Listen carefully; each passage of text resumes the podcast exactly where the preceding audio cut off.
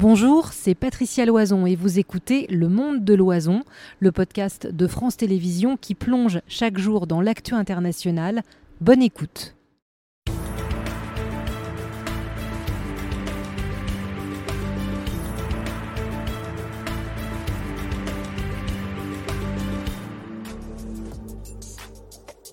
Et bonsoir à tous, bienvenue dans le monde de l'oison. Deux heures d'infos ensemble. Le principe, vous le connaissez maintenant, l'interactivité dès 18h à vos écrans. On vous répond sur l'info du jour. Et d'abord, ces parents qui attaquent les réseaux sociaux en justice, complices selon eux du harcèlement fatal qu'ont subi leurs enfants. Pourrait-on changer ces fameux algorithmes? Nos invités nous répondront. Volodymyr Zelensky de nouveau sur le front diplomatique, son premier discours à l'Assemblée générale euh, de l'ONU que nous suivrons en direct sur France Info alors que les Ukrainiens affirment percer les lignes russes dans l'emblématique ville de Bakhmut. Voici les deux infos, les deux choix euh, sur lesquels on s'arrête ce soir.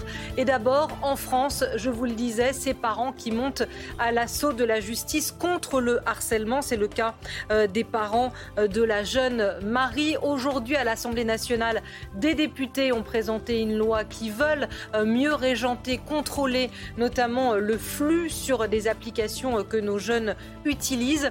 Et c'est aussi le moment que l'on a choisi pour vous rappeler les cas qui s'empilent de cas dramatiques de, de harcèlement ces dernières années, ces derniers mois. C'est signé Julien Elion. Après des mois de harcèlement dans ce lycée de la Ciotat, le 16 septembre 2021, Marie, une adolescente de 15 ans, se suicide à Cassis. La jeune fille utilisait très fréquemment TikTok. Quelques semaines avant sa mort, elle publie une vidéo sur le réseau social dans laquelle elle évoque le harcèlement scolaire qu'elle subit à propos de son poids. Les algorithmes de la plateforme chinoise lui proposent ensuite des vidéos sur le même thème. Deux ans plus tard, ses parents portent plainte contre TikTok, une première en France on s'est vraiment rendu compte aussi de la place que prenait TikTok dans la vie de Marie euh, et à quel point les vidéos qu'elle avait pu diffuser quelques semaines avant de se donner la mort ont euh, également eu un impact et ont influencé son passage à l'acte. Le sénateur Claude Maluret dénonce notamment l'absence de modération des contenus sensibles vous cherchez des, images ou des sujets sur la dépression, on va petit à petit ne, plus vous proposer que ça. Et par conséquent, euh, vous imaginez bien que pour la santé mentale euh, des enfants, puisque là il s'agit essentiellement d'enfants ou d'adolescents, euh, cet algorithme, c'est un vrai sujet. Aux États-Unis, les responsables des écoles publiques de Seattle ont déposé une plainte contre les réseaux sociaux Facebook et TikTok les accusant de porter atteinte à la santé mentale du jeune public. De la France aux États-Unis, en passant par l'Europe, nous le verrons, peut-on faire bouger, plier ces fameux GAFAM, ces grands groupes euh, de Google à Facebook? C'est la question et les questions que nous posons à nos invités ce soir. Euh, honneur aux dames. Bonsoir, Justine Atlan. Bonsoir. Vous êtes directrice générale, madame, de l'association e-enfance et du 3018, le numéro national contre les violences numériques. Et on parle bien ce soir euh, du harcèlement via euh, ces réseaux. Euh, bonsoir Audrey Goutard. Bonsoir. Merci d'être à nouveau à nos côtés, journaliste à France Info, spécialiste des questions de société. Et puis Nicolas Arpagian. Bonsoir Nicolas. Bonsoir. Vous êtes vice-président du cabinet Head Mind Partners, auteur de L'innocence à crédit euh, chez euh, Mareuil Édition. Première question euh, très simple. Est-ce que ces parents, et je la mets au milieu de la table, est-ce que ces parents ont raison de porter plainte contre TikTok en ce qui concerne la jeune Marie qui s'est suicidée? Audrey? Alors, raison. Je serais parent, je, me poserais la même question. Journalistiquement, en tout cas, ils n'ont pas tort. Ils ont une chance, en tout cas, de parvenir à un résultat aujourd'hui. C'est-à-dire que Jusque-là, il était compliqué d'attaquer euh, ces, euh, géants. Euh, on voit qu'aujourd'hui, effectivement, les familles, même les États, se, liguent pour essayer de faire contrepoids. Il y a des précédents, l'affaire Molly en Grande-Bretagne, où effectivement TikTok avait déjà été attaqué. Bref, il y, a des, il y a des possibilités, il y a des biais juridiques que trouvent de plus en plus les avocats pour, pour pouvoir contrer ces, ces, ces géants. Et puis, il y a quelque chose quand même de vrai qu'on ne dit pas assez, c'est que techniquement, c'est possible.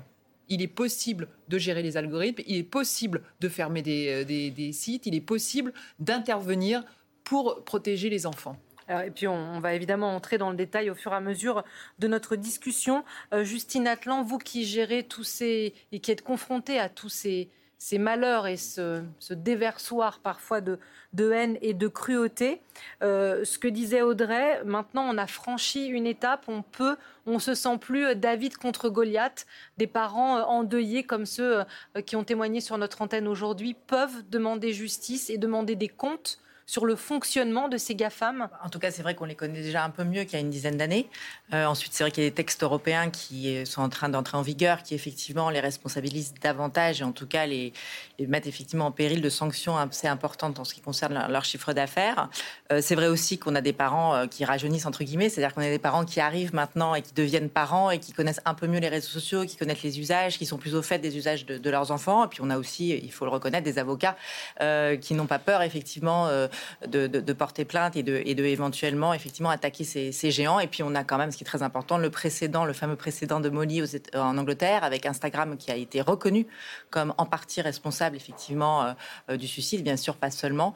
Euh, d'ailleurs, je pense que pour TikTok en France, le but n'est pas de les rendre responsables du tout, mais de voir qu'ils ont participé effectivement à donner ces fameuses idées noires qui ont poussé la jeune fille finalement à, à passer à l'acte. Et ça, effectivement, c'est très important de ne plus les mettre sur le côté, qui participent à la co-responsabilité. Il y a l'éducation nationale, il y a d'autres acteurs, mais eux aussi, effectivement.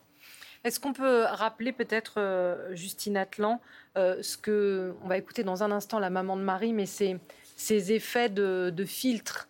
Euh, on, sait qu'il y a vous me corrigez si je me trompe, mais les réseaux sociaux peuvent être euh, harceleurs de deux façons. Si les jeunes s'en servent pour harceler, mais il y a aussi le fonctionnement intrinsèque, et peut-être Nicolas y reviendra quand on aura entendu la maman de Marie, euh, le, ce fameux phénomène euh, où on a l'impression de s'enliser dans quelque chose. C'est vrai qu'en général, on les attaque plutôt jusqu'à maintenant pour l'idée de la modération qu'on trouve défaillante parce qu'effectivement, ils ne bloquent pas les contenus, ils n'empêchent pas les commentaires ou les contenus harcelants. Là, c'est un peu différent. C'est là où d'ailleurs c'est intéressant, c'est que ça va les attaquer sur leur modèle économique qui est l'économie de l'attention, c'est-à-dire nous garder le plus longtemps possible chez eux, quitte à nous suggérer en permanence ce qu'on a aimé le plus peu importe d'ailleurs le contenu, et même si ce sont des contenus anxiogènes, effectivement, euh, qui portent atteinte à notre santé mentale, et ben dès lors que c'est ça qu'on aime, ils nous le poussent. Et donc c'est ce qu'on appelle l'enfermement algorithmique, c'est-à-dire qu'ils vous enferment dans un, TikTok qui est le vôtre, mais vous avez l'impression que c'est le monde qui est comme ça, où il n'y a que des contenus qui vont dans votre sens. Donc on le voit sur d'autres phénomènes d'ailleurs de radicalisation de la pensée, etc.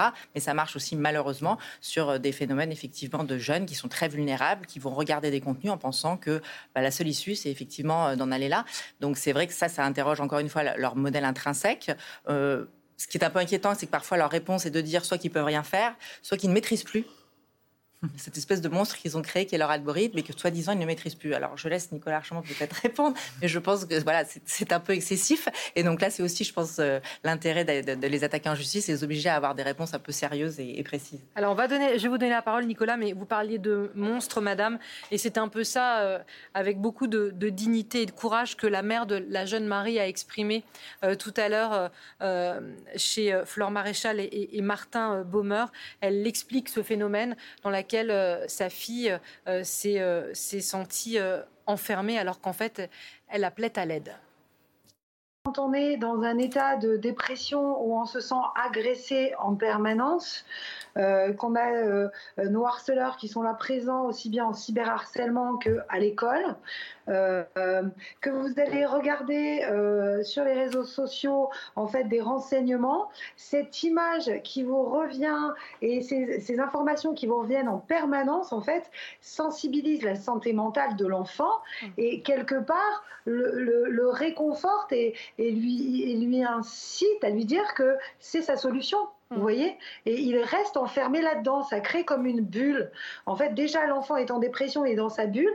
Et en fait, dans, son, dans cette bulle, on le nourrit d'infos comme quoi, quelque part, c'est sa solution.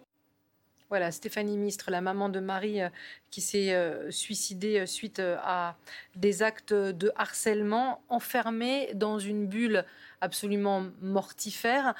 comme disait Justine Atlan, Nicolas Arpagian, les, les GAFAM, j'allais dire, ont l'outrecuidance, pardon, je, je, prends parti, de dire qu'ils ne peuvent rien faire Alors, il faut déjà rappeler qu'ils euh, se considèrent et ils revendiquent leur statut d'hébergeur de données et certainement pas d'éditeur. Mais dire... est-ce que ça va changer? Alors, c'est là, et vous voyez bien que la procédure judiciaire euh, qui est évoquée là, elle survient après le 25 août 2023. Euh, et ce 25 août, c'est l'entrée en vigueur d'un règlement européen, le DSA, Digital Services Act, qui est très important. Alors, il ne s'agit pas d'une rupture en considérant qu'on les force à être considérés comme des éditeurs de contenu, comme vous l'êtes vous-même en tant que télévision, responsable dès la première seconde de mise en onde des propos que nous tenons à votre antenne, avec une mise en cause, le principe et la liberté d'expression, mais un régime de responsabilité à l'issue de la prise de parole. Là, on va leur dire, voilà, dès lors qu'on vous signale un contenu, vous avez l'obligation de faire diligence, c'est-à-dire de d'identifier ce contenu, de, de, de s'assurer euh, de sa légalité et de voir s'il est effectivement outrancier, s'il est problématique, et à ce moment-là de prendre les mesures qui peuvent aller éventuellement sur un signalement d'une suspension, euh, voire jusqu'à la fermeture, alors temporaire ou définitive, du compte.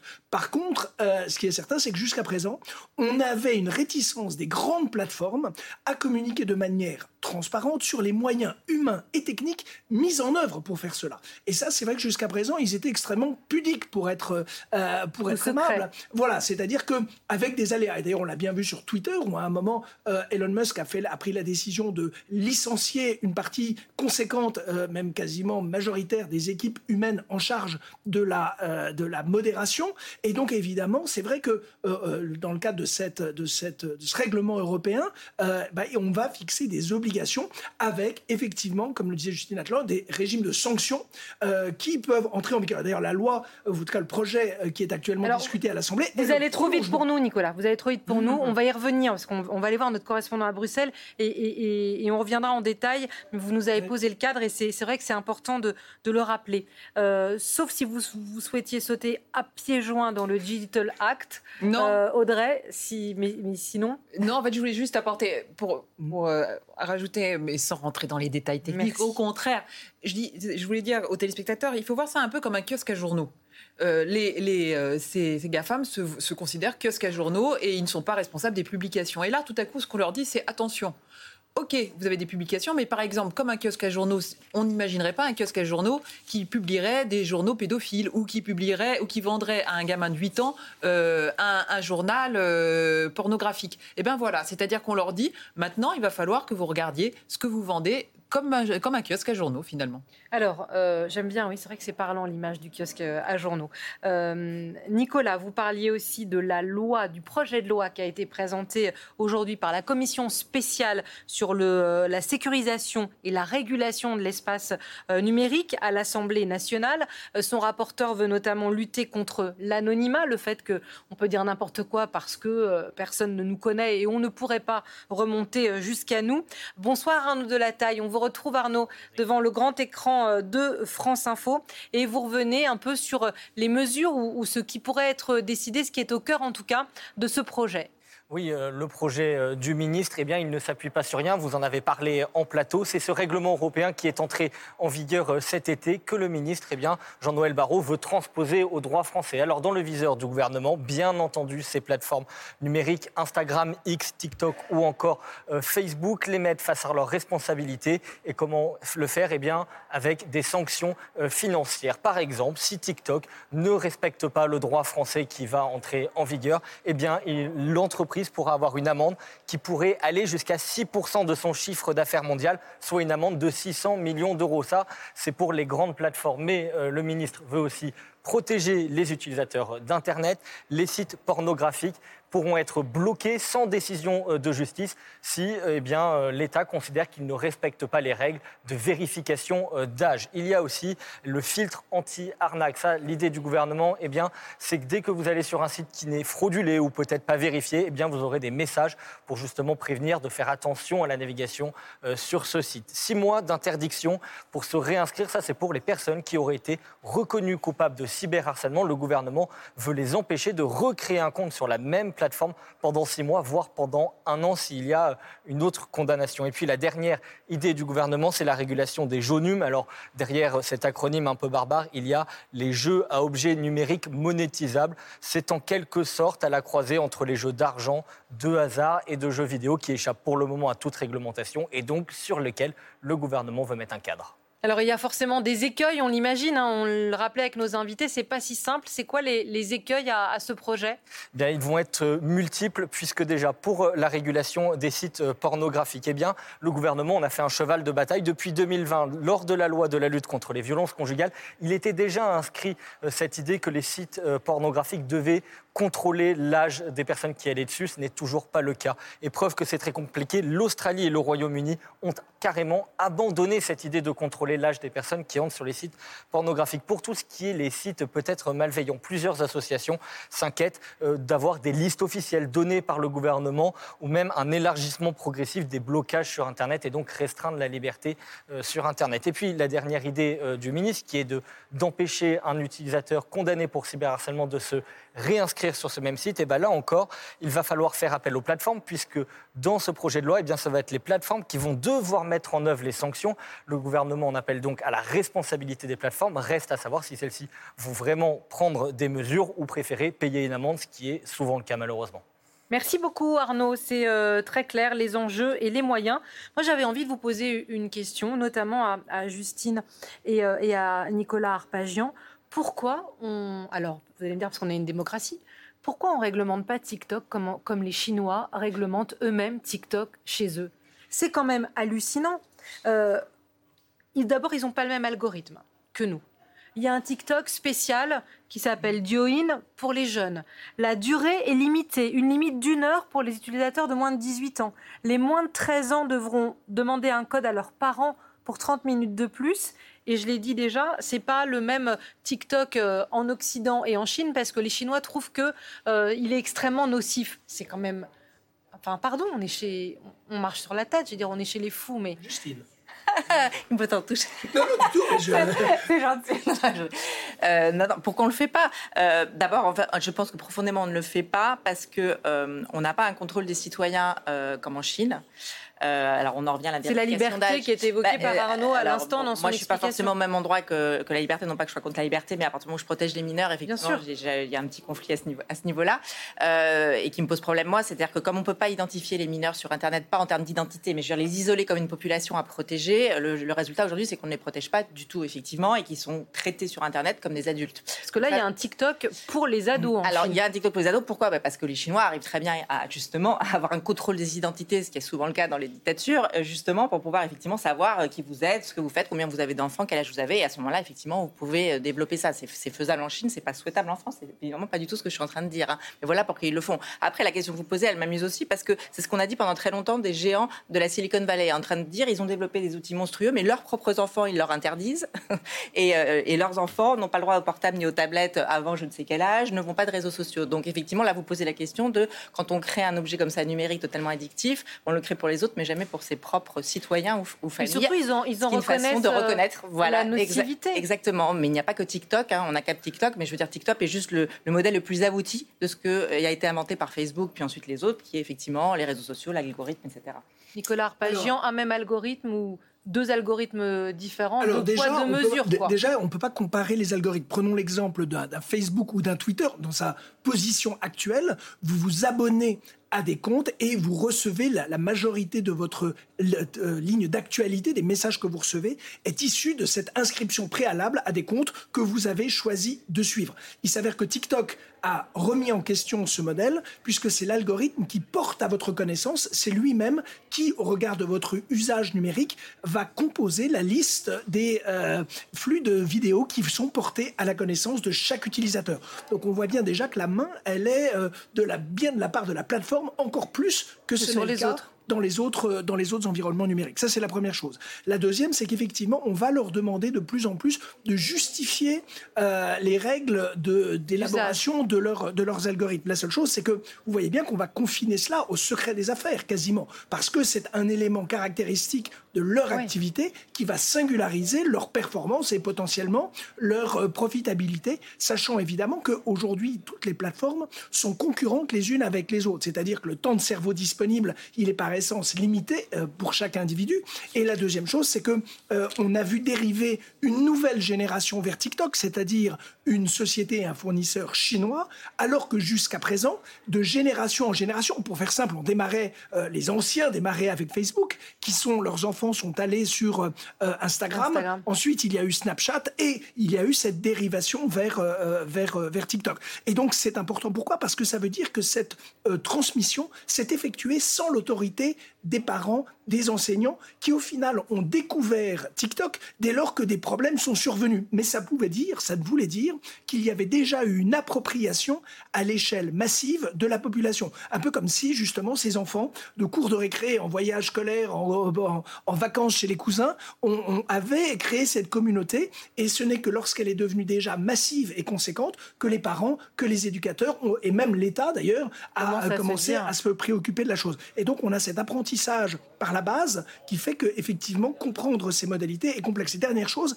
il est difficile de concevoir des outils techniques de sécurité ou d'enfermement pérenne, puisque à chaque fois, et d'ailleurs dans ce qu'a évoqué votre confrère, dans les moyens envisagés par le texte, la question du comment, comment on contrôle l'âge, comment est-ce qu'on s'assure que la personne va être effectivement banni, pour reprendre un terme euh, presque hugolien euh, de, la, de, de, de, l'espace numérique, parce qu'évidemment, la fluidité des euh, modes opératoires va faire qu'il est très aisé de reconstituer. Oui, mais regardez, Nicolas, je vous donne la parole, Audrey. Le, député qui, pardon, qui porte la, commission sur le, projet de loi qui était débattu aujourd'hui, il était chez nos confrères de la radio ce matin, et il disait quand vous prenez une ligne téléphonique, vous pouvez pas la prendre en disant surtout je dis pas qui je suis. Quand vous prenez un abonnement sur une plateforme, c'est la même chose. À un moment moment donné, on, l'entreprise, qu'elle soit, euh, qui n'est pas effectivement un GAFAM, mais doit savoir à qui elle s'adresse. Et ils sont quoi dans une exception culturelle où ce seraient les seuls qui peuvent s'adresser à des millions de personnes sans savoir à qui on,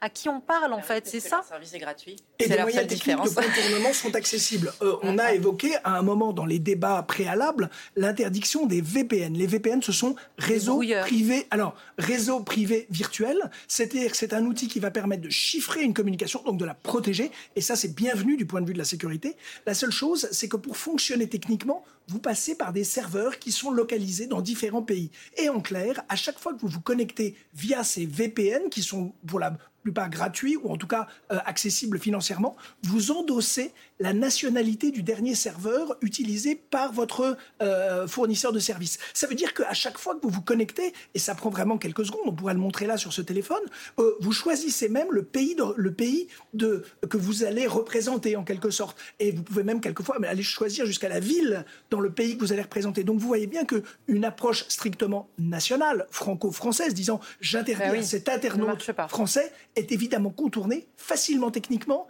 et quasiment gratuitement. Audrey. Je, rebondis sur tout ce que vous dites parce que c'est très intéressant. Ça va vite.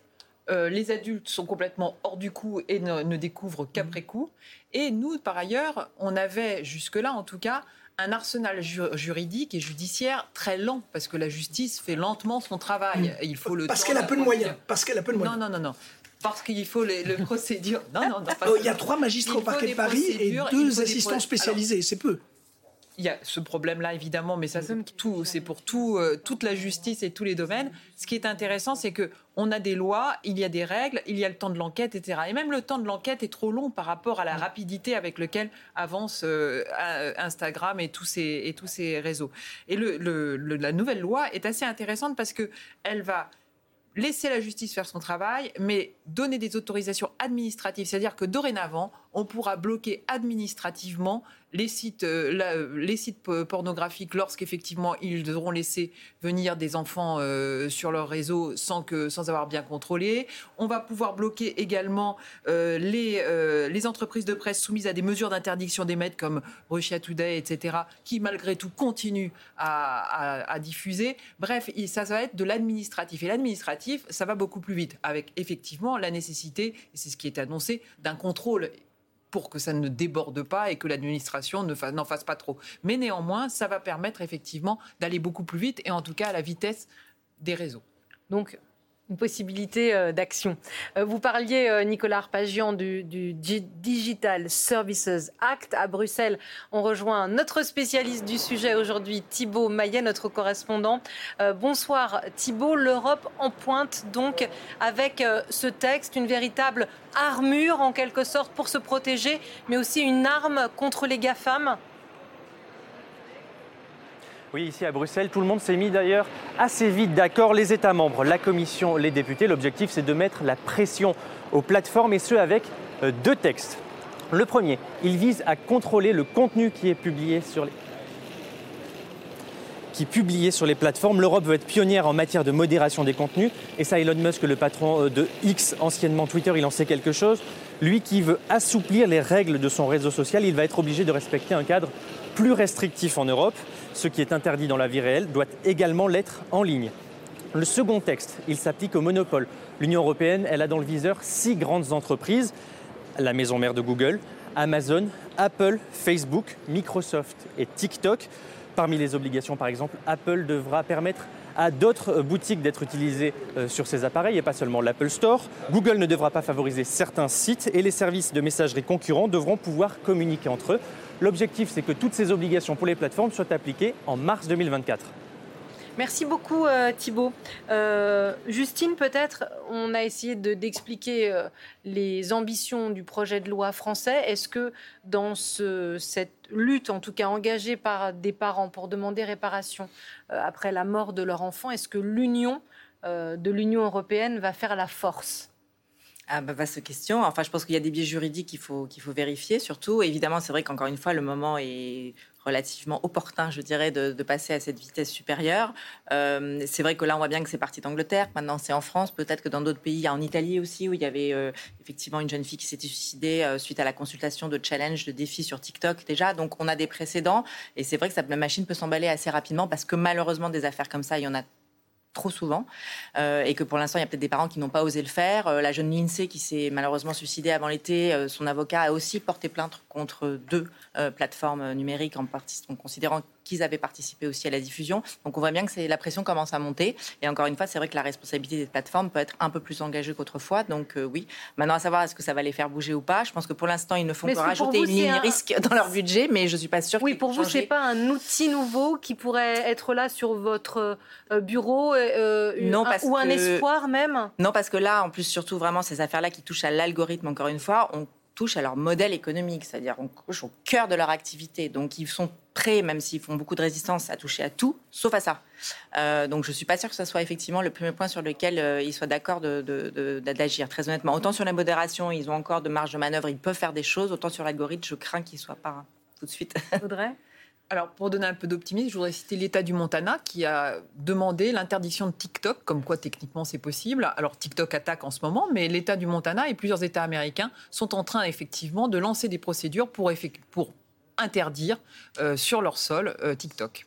Et Nicolas, est-ce que la, menace des, euh, en Europe, en tout cas la menace des amendes, est-ce que ça, puisque Thibault le rappelait, il y, a des, amendes à la clé. Est-ce que ça, ça peut faire plier euh, ces empires euh, financiers? En tout cas, ça les fait réagir. Pourquoi? Euh, Parce qu'il y a un précédent. Le précédent, c'est le règlement général sur la protection des données. il s'avère que l'Europe a commencé à mettre. Alors, on n'était pas à 6% du chiffre d'affaires mondial globalisé, comme c'est le cas dans ce texte. On est à jusqu'à 4%, mais ça veut dire qu'on arrive quand même à des dizaines de millions de dollars. Et là, on ne parle que du montant de l'amende. Il faut y ajouter les frais d'avocat, il faut y ajouter les éventuelles procédures civiles qui peuvent suivre. Pourquoi? Parce que dès lors que le leur responsabilité a été établie, il y a évidemment bah, des droits qui peuvent s'activer de la part des, victimes qui peuvent invoquer cette, cette condamnation, ces condamnations. Et donc, ce qui est certain, c'est que les, ces, grandes plateformes redoutent quand même ces amendes financières. Pourquoi? Parce que bah, elles peuvent être actionnées dans différents pays de l'Union européenne. Alors, on a des pays qui ont été pointés comme étant plutôt indulgents, comme le Luxembourg, l'Irlande, qui étaient indulgents Ils sont déjà indulgents sur d'autres voilà, sur les montants et sur le principe même de se faire payer les amendes. Donc, c'est euh, manifestement, il faut la, la, Commission a été amenée à les rappeler à l'ordre, mais quand même, la famille européenne est globalement cohérente quand même dans cette perspective-là. Et comme nous sommes encore une activité, euh, une, un pays solvable en termes de, de perspective pour les annonceurs, il est évident que ces plateformes sont obligées d'être vigilantes. Et en plus, comme vous l'indiquiez, ça a suscité, alors on a eu l'État de Californie, cette euh, démarche de l'État du Montana, la Commission européenne qui a interdit, et pour les instances européennes, à ses agents publics d'avoir TikTok sur leur téléphone après, derrière ça, j'entends, mais il y a aussi le fond de la rivalité commerciale euh, bien sûr, entre les États-Unis et TikTok. Il y a un peu les deux qui se croisent. Bien sûr, et donc c'est exactement ce qu'on évoquait. Les intérêts peuvent servir euh, la, cause. Mais, mais, on voit bien en tout cas que l'Europe a vocation à jouer ce, euh, en tout cas à peser et à, surtout comme vous l'évoquiez, quand même inciter à démontrer la matérialité et la matérialisation possible. Il n'y a pas de fatalité dans un algorithme. C'est pas quelque chose qui est euh, une espèce de gaz diffus. Il a bien été composé. Bah voilà, ça c'est agréable à entendre parce que c'est quand même l'argument qui donne à chaque fois. Bien sûr. La seule chose, c'est qu'on a bien vu que c'est par le droit et éventuellement par des sanctions qu'on peut les faire bouger. Voilà, parce que simplement, ce sont les acteurs qui pendant très longtemps, on a fêté les 25 ans de Google par exemple, mmh. considéraient qu'ils ne devaient pas être régulés parce que trop petit, activité balbutiante. Il ne fallait pas. Ça marche plus là. Voilà, on est dans cette phase-là. La seule chose, c'est que les États sont dans une situation où, euh, au regard de la position financière, de la puissance technologique de ces acteurs, bah, ils, ce sont plus tellement des vassaux, mais ce sont des, des vrais compétiteurs par rapport à des États. Et donc, les États doivent à un moment réagir parce que, en termes de nombre de d'utilisateurs, en termes de puissance financière, de savoir-faire technique, voire de débouchés pour un certain nombre d'anciens collaborateurs des instances gouvernementales qui arrivent euh, comme salariés de ces plateformes, bah, effectivement, les États doivent euh, exercer leur autorité appuyée et éclairée par leurs opinions publiques. Alors, on, va revenir en France avec quelque chose qui vous fera peut-être euh, réagir, Audrey, parce qu'il y a le droit européen, il y a ce qui se fait en France, et il y a aussi euh, ce qu'a annoncé, en tout cas avec beaucoup de force, le ministre de l'Éducation nationale contre le harcèlement. Et est-ce que les actes suivent? En tout cas, aujourd'hui, ça a suivi. dans le Val-de-Marne, un adolescent de 14 ans soupçonné de harcèlement a été interpellé en pleine classe, euh, soupçonné de harcèlement, d'insultes homophobes et d'incitation au suicide vis-à-vis euh, d'un euh, camarade. Et on apprend à l'instant qu'il ne se connaissait pas, qu'il n'était pas dans le même établissement et qu'apparemment il avait rejoint des amis sur un groupe Instagram où on s'amusait à se moquer de cette personne. Oui, une boucle Instagram, comme il y en a. Alors pour nous, les adultes, ça nous paraît dire, voilà, monde.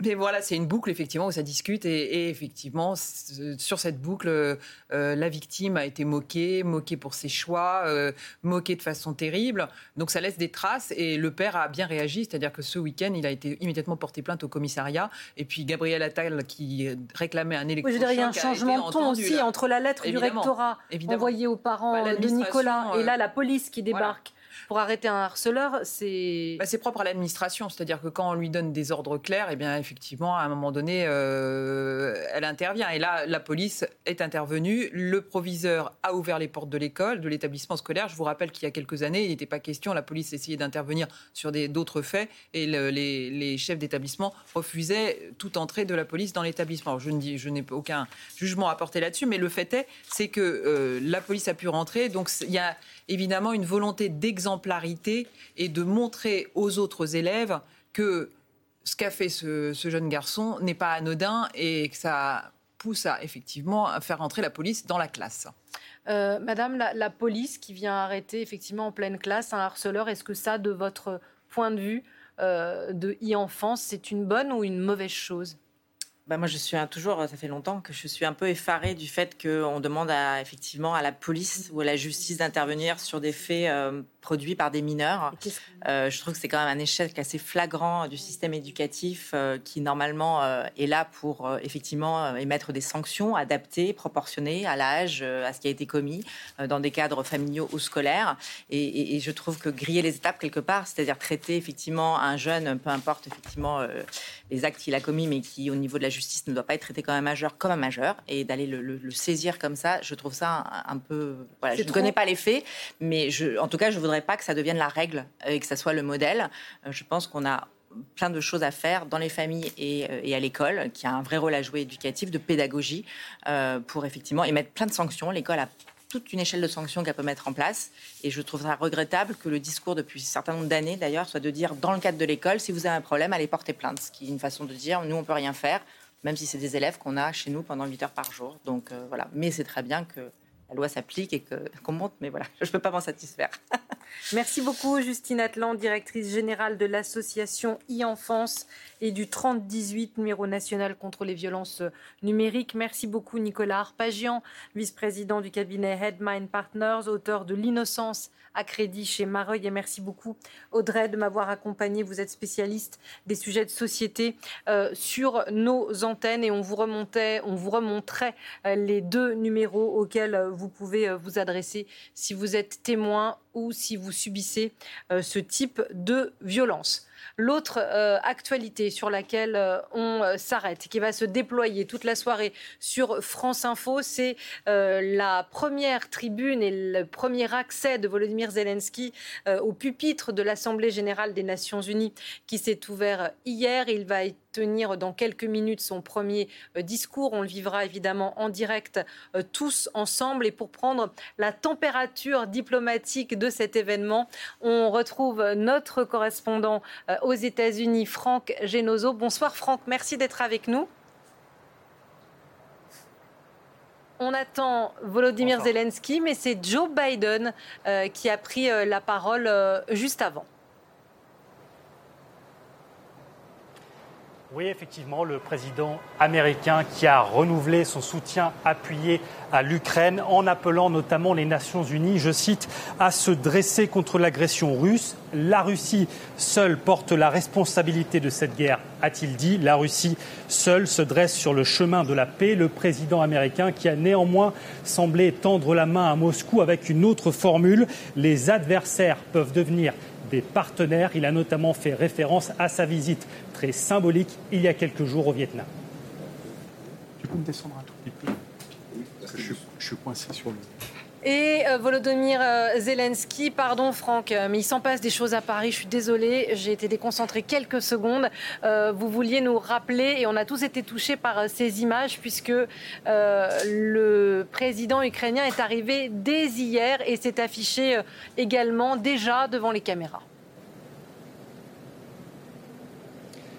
Oui, le président ukrainien Zelensky qui a assisté au discours de Joe Biden, qui a chaleureusement applaudi. Et vous l'avez dit, il est arrivé hier à New York avec, pour ses premières minutes, ses premières heures, une visite très symbolique dans les hôpitaux new-yorkais auprès de soldats ukrainiens blessés sur le front. Pour certains, amputés et qui sont actuellement soignés dans les hôpitaux de la ville. Le président ukrainien, dont le discours est très attendu tout à l'heure à la tribune des Nations Unies, il sera également présent demain à une réunion spéciale du Conseil de sécurité avant d'être reçu ici à Washington, à la Maison-Blanche. Ce sera jeudi, reçu par le président américain Joe Biden.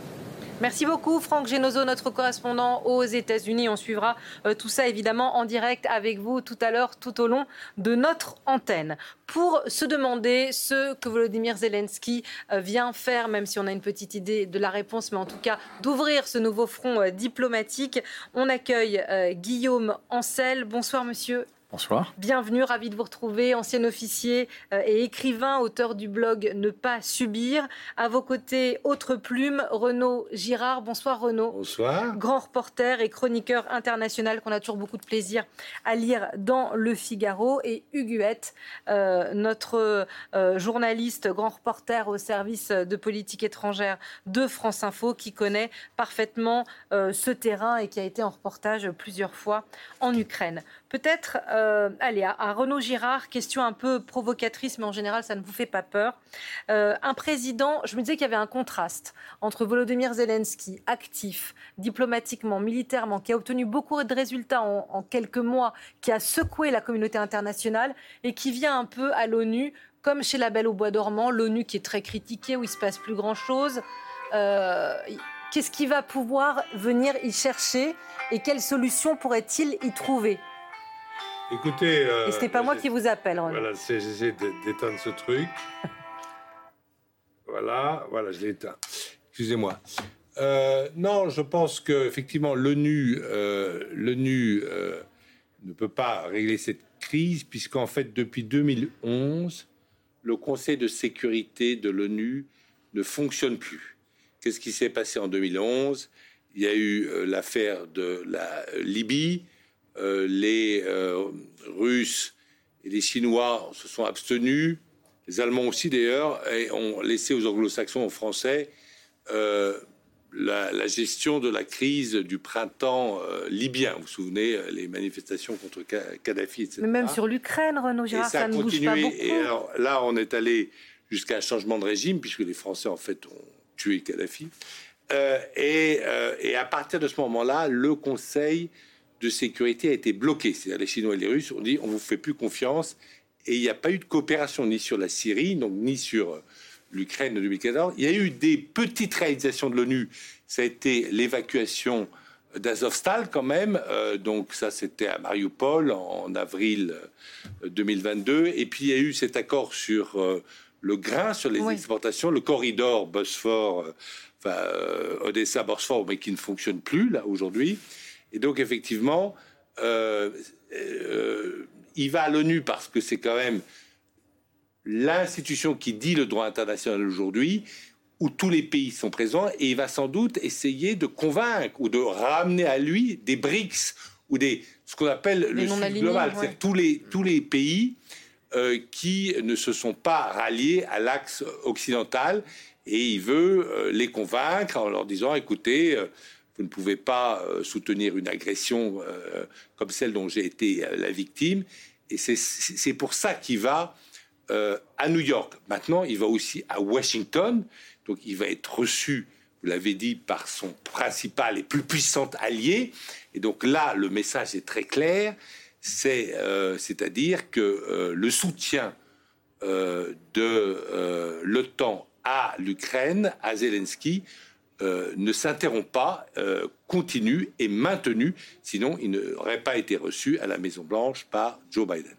Guillaume Ancel, on va parler de l'autre réunion, celle où les armes se discutent en Allemagne, à Ramstein, dans quelques minutes. Mais pour vous, que vient chercher Volodymyr Zelensky à la tribune de l'ONU Redire le droit international, comme le rappelait Renaud Girard? Je ne crois pas. Alors, euh, pardon de ne pas être du tout euh, de l'avis de Renaud Girard, mais je ne crois pas que le Conseil de sécurité ait jamais fonctionné, surtout contre un de ses membres fondateurs. Donc, de toute façon, compte tenu du droit de veto de la Russie, qu'est-ce qu'on peut attendre euh, de l'ONU? Par contre, ce que clairement le président Zelensky est venu chercher, c'est un dialogue direct avec un certain nombre de pays qui finalement. les BRICS dont parlait Renaud? Alors, pas seulement les BRICS, discutent volontiers avec la Russie. Mmh. Et je dis, mais pourquoi moi, de toute façon, je ne discuterai pas avec eux? Par exemple, c'est vrai qu'en arrivant à New York, il prend soin de discuter d'abord avec le président Lula. Et donc, on, voit bien qu'il y a cette volonté de garder un dialogue avec des pays qui n'ont jamais condamné l'attaque russe, mais qui pour autant ne la soutiennent pas. Donc, euh, qui sont quand même dans une situation d'entre-deux, où on voit bien qu'ils n'ont pas envie de soutenir à tout craint, euh, finalement, une, une énième guerre euh, occidentale, mais pour autant, ils n'apprécient pas du tout le comportement de la Russie. Donc pour moi, il y a un sujet de je veux causer avec les pays qui ne se sont pas engagés sur la question. Je veux aussi sortir d'une forme de lassitude que peut éprouver l'opinion internationale autour d'eux, mais au fond, L'Ukraine, c'est une histoire répétée chaque jour de je te bombarde, tu me bombardes, il y a des morts, c'est épouvantable, il y a des, gens qui meurent en, se battant et dont on ne voit absolument pas l'issue. Et Zelensky sait que ça, c'est un vrai danger pour lui parce qu'il est probable qu'il ait pris une option sur l'offensive qui n'est pas celle que nous attendions mm. au départ. Et là, je pense que ce serait intéressant d'entendre Hugues sur le sujet. Et on va l'entendre. Euh, et on va entendre, si vous le permettez, Hugues, avant vous, le président ukrainien en personne. Exactement ce que vous disiez, euh, Guillaume Ancel, après plus d'un an et demi de guerre en Ukraine, l'opinion internationale peut aussi se lasser. Et c'est peut-être pour ça que le président ukrainien a lancé euh, ce cri d'alarme dans la célèbre émission de télé américaine 60 Minutes. Je vous propose d'en écouter un extrait. Si l'Ukraine tombe, que va-t-il se passer dans dix ans? Pensez-y, si la Russie atteint la Pologne, quelle sera la suite? La Troisième Guerre mondiale? On ne peut pas changer Poutine. Les Russes ont perdu le respect du monde entier. Ils l'ont élu, réélu et créé un nouvel Hitler. Ils l'ont fait, on ne peut pas revenir en arrière, mais on peut l'arrêter maintenant. Alors les mots sont forts comme d'habitude avec Volodymyr Zelensky. Avant de donner la parole euh, à Hugues, messieurs, vous êtes euh, d'accord avec ça? C'est ou c'est du Zelensky pur jus euh, Si l'Ukraine tombe, la Pologne tombe, c'est la troisième guerre mondiale. Nous avons là un nouvel Hitler. Ah, je pense qu'il faut avoir bien en tête que l'Ukraine en soi n'est pas le seul enjeu. Hein. Que en fait c'est bien une paix durable, en tout cas dans toute l'Europe, qui se joue dans la guerre en Ukraine. Les gens en France comme en Europe qui pensent qu'en fait on n'est pas concerné par ce conflit. Pardon, mais c'est ceux qui animaient l'esprit de Munich euh, juste avant la Deuxième Guerre mondiale. C'est-à-dire que soit ils sont en soutien conscient et c'est monstrueux, soit euh, ça fait trop longtemps qu'ils n'ont pas compris ce qu'était la guerre. Renaud, Troisième Guerre mondiale, si on ne fait rien, si l'Ukraine perd?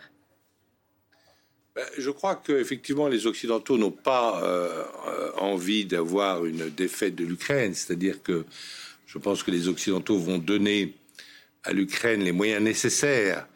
Euh, par exemple, on dit que dans les plans russes initiaux, il y avait la prise d'Odessa. Je pense que grâce à l'armement occidental, euh, cela ne va pas être possible, cela ne va pas être euh, autorisé techniquement, militairement à, l'armée russe.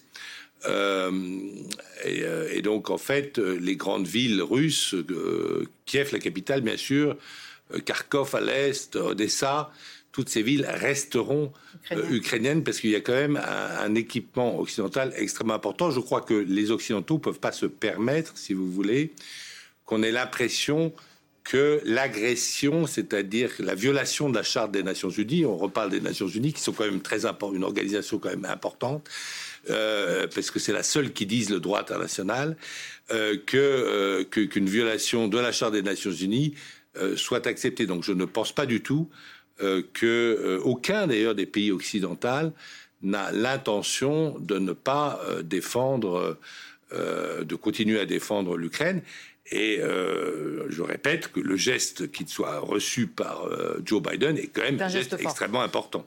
Alors vous parliez de l'armement, du fait les Russes avaient été empêchés par euh, les armes euh, livrées euh, aux Ukrainiens. Je le disais, il y a deux réunions aujourd'hui, celle qui se passe vraiment devant les caméras à l'Assemblée générale de l'ONU, et on suivra dans quelques minutes ensemble le discours de Volodymyr Zelensky à cette tribune, mais sur la base militaire américaine de Ramstein au sud de l'Allemagne. C'est là que ça se joue en obus, en chars et en munitions. 15e réunion, 50 pays en présence du nouveau ministre ukrainien de la Défense et du secrétaire américain à la Défense et écouter quel a été son pronostic, euh, son soutien et son annonce. J'ai le plaisir d'annoncer que les chars M1 Abrams que les États-Unis s'étaient engagés à fournir entreront bientôt en Ukraine. On restera unis, résignés et fermes dans notre détermination à défendre l'Ukraine et défendre un monde où l'agression ne paye pas. Huguette, vous avez beaucoup suivi ces questions pour nous. Les, chars Abraham, ça y est, annoncé, programmé. C'est une annonce dont l'armée ukrainienne va, se réjouir et Volodymyr Zelensky euh, le premier.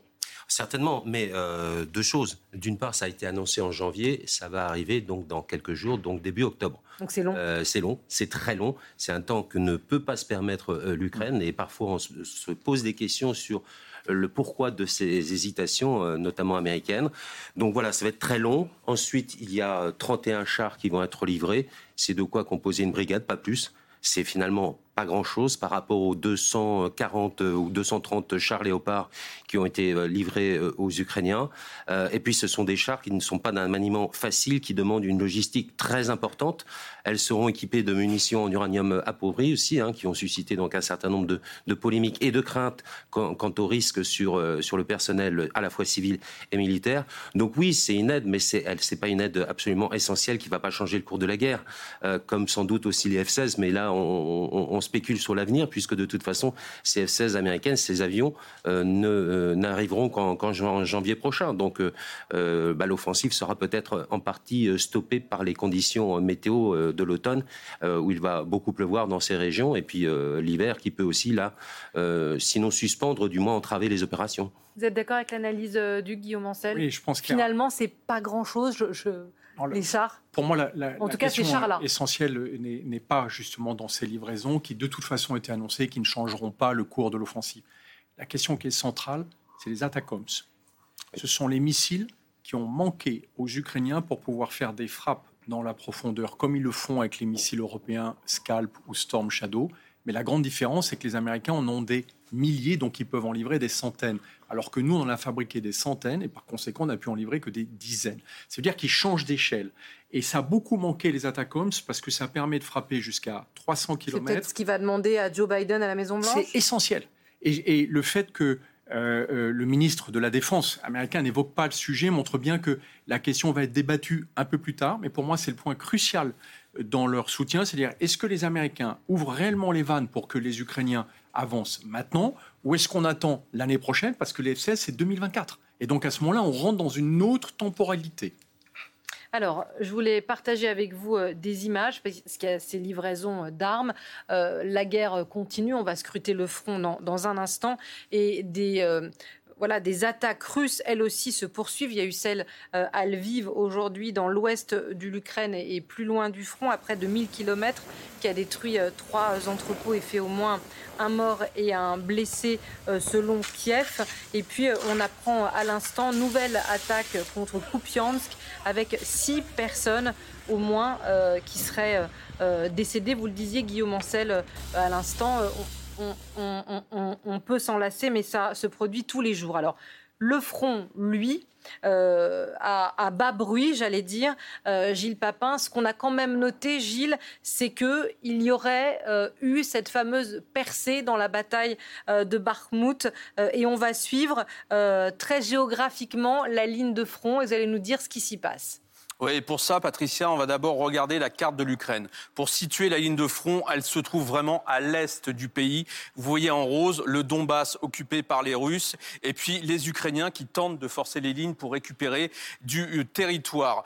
Tout au nord-est du Donbass, vous l'avez dit, Kupiansk qui a été euh, bombardé et Kharkiv aussi qui sont bombardés par les Russes. On voit les frappes blanches ici. Et puis le centre-est, eh bien oui, c'est une percée à Bakhmut par les forces ukrainiennes. Ici, vous voyez en jaune les frappes, les, frappes en jaune ukrainiennes et puis la résistance russe en blanc. Et puis du côté de Robotiné aussi, un village a été repris. Deux villages à côté de Bakhmut ont été repris par les Ukrainiens, Klisht, Shivka et Andriivka. Et puis vous voyez que du côté de Donetsk, là, ce sont les Russes qui frappent dans la ville d'Optine. On revient sur la carte en large et pour vous montrer, pour avoir un ordre d'idée, un ordre de grandeur. Du côté de Bakhmut, la reprise qui a été faite, eh bien, selon le ministère de la Défense ukrainien, c'est 2 km seulement. Et du côté de Robotiné, c'est 5 km. Ça vous donne une idée à peu près de l'âpreté des combats et de la force de la résistance russe pour que les Ukrainiens puissent reprendre un petit peu de territoire. Merci beaucoup, Gilles. Je vais donner la parole à, à, Guillaume Ancel qui réagissait à cette ligne que vous nous décriviez. Mais je voulais aussi partager avec vous ces images euh, qui sont rares, qui nous ont été fournies euh, par euh, l'armée ukrainienne. L'opération aurait eu lieu le 17 septembre à Klishivka, dont vous parliez, près de Bakhmut. Et on voit, regardez, ces images de désolation absolue, de de terre brûlée, il ne reste rien à part une terre où l'on se bat et des arbres et des maisons calcinées. Guillaume Ancel, vous vouliez, alors peut-être évidemment souhaitez-vous réagir à ces images, mais vous me faisiez signe pendant que Gilles faisait le point sur la ligne de front. Là, c'est extrêmement intéressant ce que vous passez comme information. La première chose sur ces images, on voit une zone totalement dévastée, en fait, ce ne sont pas des semaines de combat, ce sont des mois de combat, puisqu'on est dans la région de Bakhmut qui fait l'objet d'une bataille sanglante depuis le début. En fait, Bakhmut ne présente aucun intérêt militaire. C'est-à-dire que celui qui a gagné Bakhmut n'a rien gagné. Ça, ça Guillaume, on nous le dit depuis des, semaines et ils n'arrêtent pas de se battre et de se battre à nouveau là-bas. On voit les images. Ça a un intérêt euh, opérationnel du fait de fixer des unités en face. Parce que les Russes, comme les Ukrainiens, ne peuvent pas se permettre de perdre à Bakhmut. Mais une fois qu'ils ont on a dit euh, euh, créer une brèche euh, à Bakhmut, en réalité, ils débouchent sur rien. Ils ne peuvent pas rentrer dans le dispositif russe à partir de Bakhmut. Par contre, on sait qu'ils ont détruit plusieurs unités russes qui ont été envoyées à Bakhmut au lieu d'être envoyées au point essentiel des combats qui a lieu, comme vous l'avez indiqué, à Robotine, dans le sud, on est au sud de Zaporizhzhia. Et ça, c'est le seul endroit où on n'a aucune image, ni du côté russe, ni du côté ukrainien. Pourquoi? Parce que c'est le cœur du combat et que chacun sait que s'il diffuse la moindre information, il peut informer l'autre d'un point qui est crucial. Où est-ce que je suis? Qu'est-ce que je vois? Est-ce que je sais reculer? Est-ce que je sais avancer? Mais tout se joue à robotiner, ce qui est très frustrant pour nous parce que c'est le seul endroit où on n'a pas d'infos. Et par contre, le Nord, ce qu'on a présenté en 1, ça c'est typiquement une manœuvre de diversion des Russes qui n'ont pas les moyens de lancer une contre-offensive et qui bombardent régulièrement tout pour créer des dégâts et dire aux Ukrainiens mais venez renforcer le front là, enlever des unités de robotine pour venir. Vous avez vu, c'est le plus au nord du front. Surtout, fragilisez votre front sud, venez au nord, parce que sinon on va faire un malheur. Hum. Euh, la question euh, lancinante depuis des semaines, est-ce que ce qu'on a vu là, ce sur quoi les Ukrainiens communiquent, c'est une percée importante dans ce que nous, occidentaux, avons analysé comme la grande contre-offensive ukrainienne? Alors, si on revient sur Barmouth, je suis tout à fait d'accord avec euh, Guillaume Ancel. Euh, c'est pas là que se jouera euh, l'avenir de la guerre, le sort de la guerre. Euh, c'est effectivement intéressant parce que ça permet, comme le disait Guillaume, de fixer donc les Russes sur un point précis. Et c'est d'ailleurs tout ce qui s'est passé depuis depuis le début de l'année. À chaque fois, on disait mais pourquoi les Russes veulent-ils s'emparer à tout prix de Barmouth Pourquoi Wagner fait-il autant de, victimes? Bah, Ça permettait effectivement de fixer des forces importantes à cet endroit-là. Et ça permettait aux Ukrainiens de se déployer et de se renforcer ailleurs. Il faut savoir aussi que dans cette région de Barmout, ce n'étaient pas des unités d'élite euh, la plupart du temps. Euh, c'était euh, des réservistes, c'était des volontaires, c'était donc les brigades territoriales hein, qui, qui, défendaient cette ville. Et si, on communique beaucoup là-dessus, c'est évidemment euh, pour ne pas euh, communiquer trop sur le, sur le, reste, mais c'est aussi symbolique, c'est pour rendre hommage à, toutes, euh, à tous ces soldats qui sont, qui, sont, qui sont morts, à ces volontaires qui se sont engagés, parce que moi, quand j'étais sur le terrain à côté de Barmouth, je voyais les soldats, c'était pas des gars de 20 ans, hein. Euh, il y avait une partie, on va pas dire la, majorité, mais il y avait une, bonne partie euh, du, de, ces militaires qui avaient 40, 50 ans, qui n'étaient pas forcément, euh, si j'ose dire, de, première jeunesse pour se battre. Mm. Donc voilà, ça c'était, ça, a une importance symbolique, médiatique aussi, puisqu'on y emmène régulièrement les médias contrairement donc à la zone essentielle qui est bien sûr celle de Robotine, donc au, sud de Zaporizhia, et où aucun journaliste n'a accès. Merci beaucoup, messieurs. Vous étiez extrêmement clairs.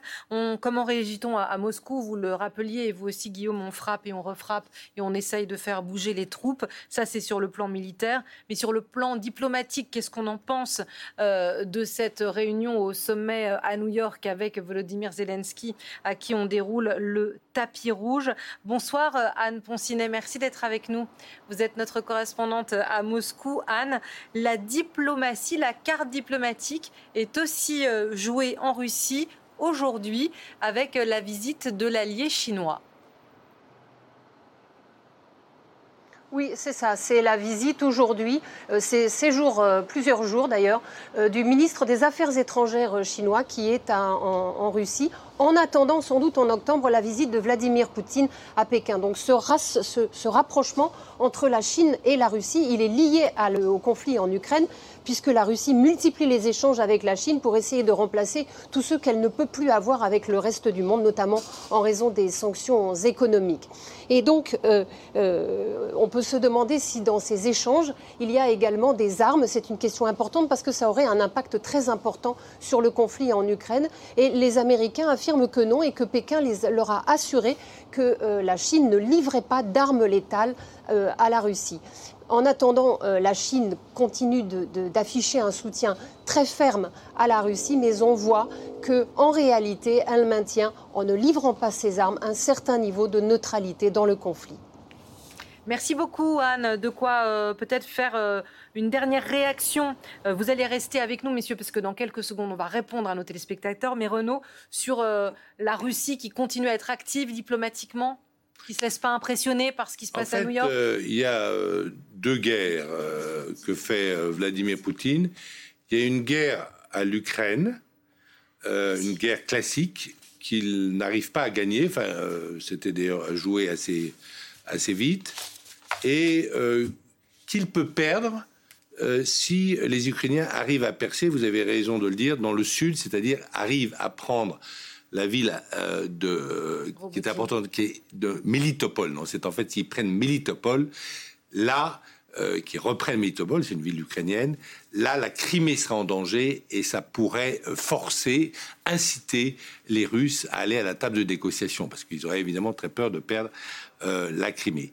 Si vous n'avez, si vous n'avez pas ça, bah, vous allez avoir, si vous voulez, une sorte de, front gelé pendant l'hiver on verra ce que 2024 euh, donnera. En revanche, il y a une autre, une deuxième guerre que livre Vladimir Poutine, c'est une sorte de guerre idéologique, une guerre euh, hybride, euh, en disant, voilà, et on le voit d'ailleurs en Afrique contre les intérêts français, par exemple, c'est de dire, nous avons d'un côté les impérialistes, les colonialistes, ce sont les, les, Occidentaux, grosso modo, et moi je défends les peuples euh, je suis l'allié de la Chine, qui a été euh, effectivement euh, victime de la colonisation occidentale, et je défends tous les opprimés, tous les pays opprimés, les pays africains, etc.